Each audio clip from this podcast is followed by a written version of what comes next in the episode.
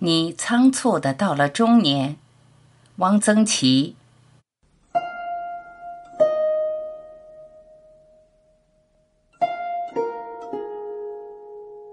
像被河水冲刷的船，你仓促的到了中年，体态、面容、眼神、心境都被盖上了中年的印戳。回头望去，无非禅尽，红枯绿瘦。青春已溜得不见踪影，向前看去，鹤发鸡皮，枯萎蹒跚，正在逼近。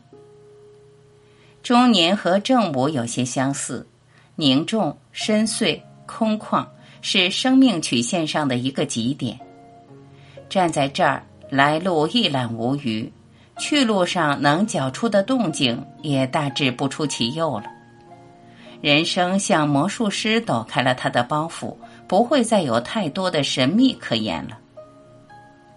人生赋予这个年龄的关键词是成熟，可生活仍会各疼你。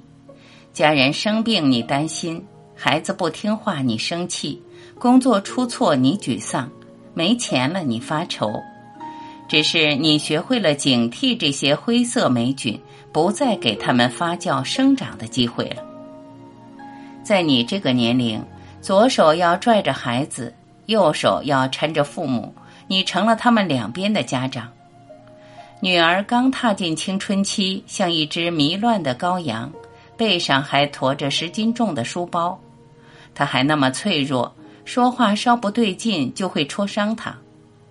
父母呢，个头缩得那么矮。走路一摇三晃的，你还忍心对他们发牢骚吗？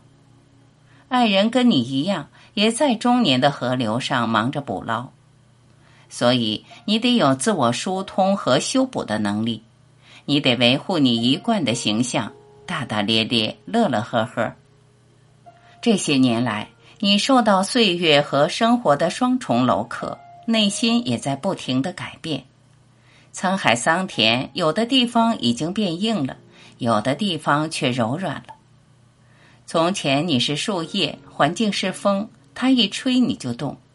你跟着别人赶东赶西去上补习班，今天英语，明天文秘，后天管理，像猴子掰包谷。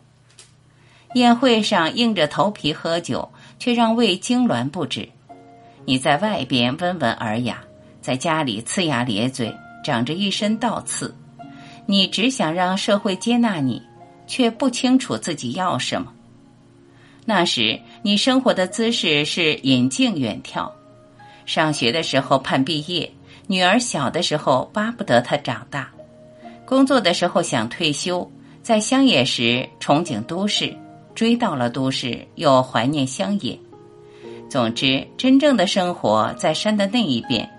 而下巴壳下的生活，不过是一段歌剧的序曲，一座港口的栈桥。现在你却后悔自己错过了好些生活，因为生命里的每一片草地、每一条溪流、每一块山丘，都是只此一次的相遇。在日历被撕了一大半后，你才学会了调整焦距，对准眼前。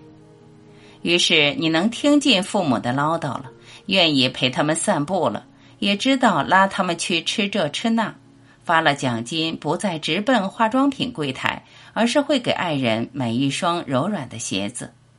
你会带女儿奔到海边看一回大海，冲到上海去看一场 F 一比赛，在他最想圆某个梦，而你又有能力的时候帮他圆了，因为梦也会凋谢。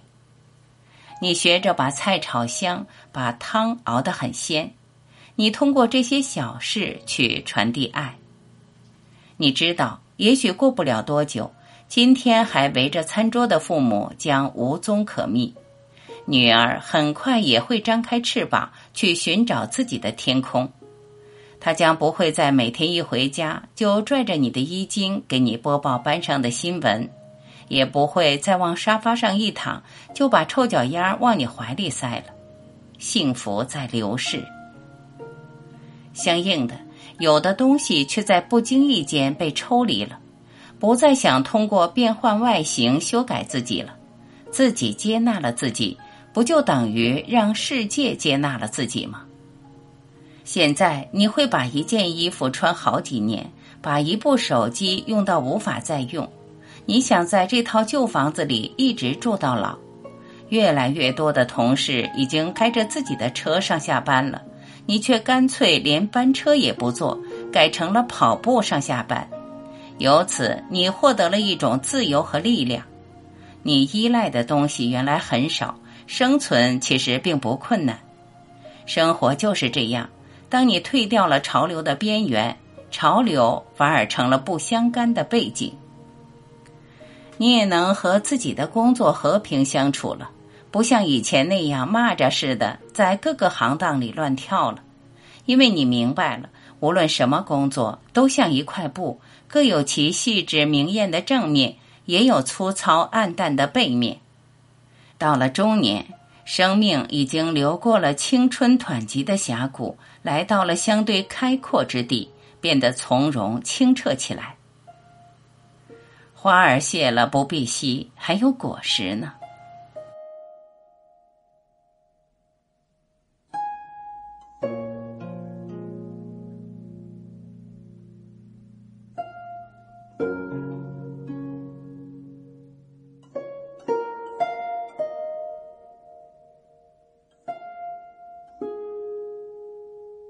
感谢聆听，我是晚琪，再会。